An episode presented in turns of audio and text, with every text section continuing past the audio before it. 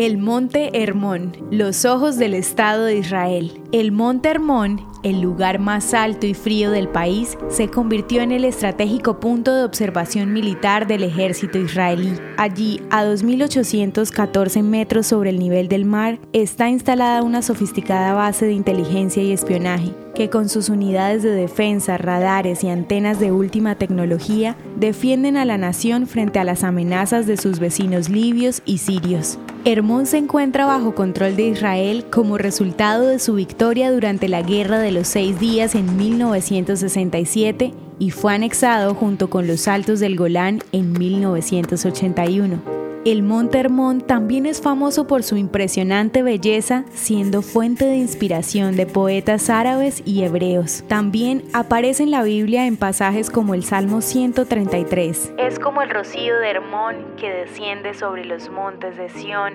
porque allí envía Yahvé bendición y vida eterna. Esta es una metáfora inspirada en los riachuelos que se forman por el deshielo de sus nieves durante el verano, aguas que llegan a formar el río Jordán.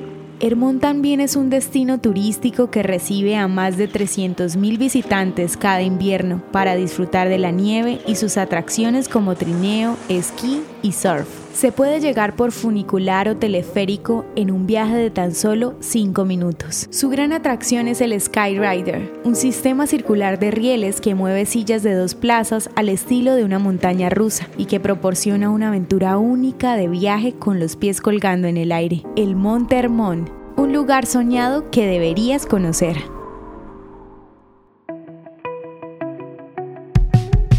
Esto es Audio Historias de Israel si quieres apoyarnos, recuerda que puedes compartir, guardar o comentar. Estaremos agradecidos de que nos ayudes a correr la voz. El contenido original de Audio Historias de Israel fue provisto y realizado por Philos Project.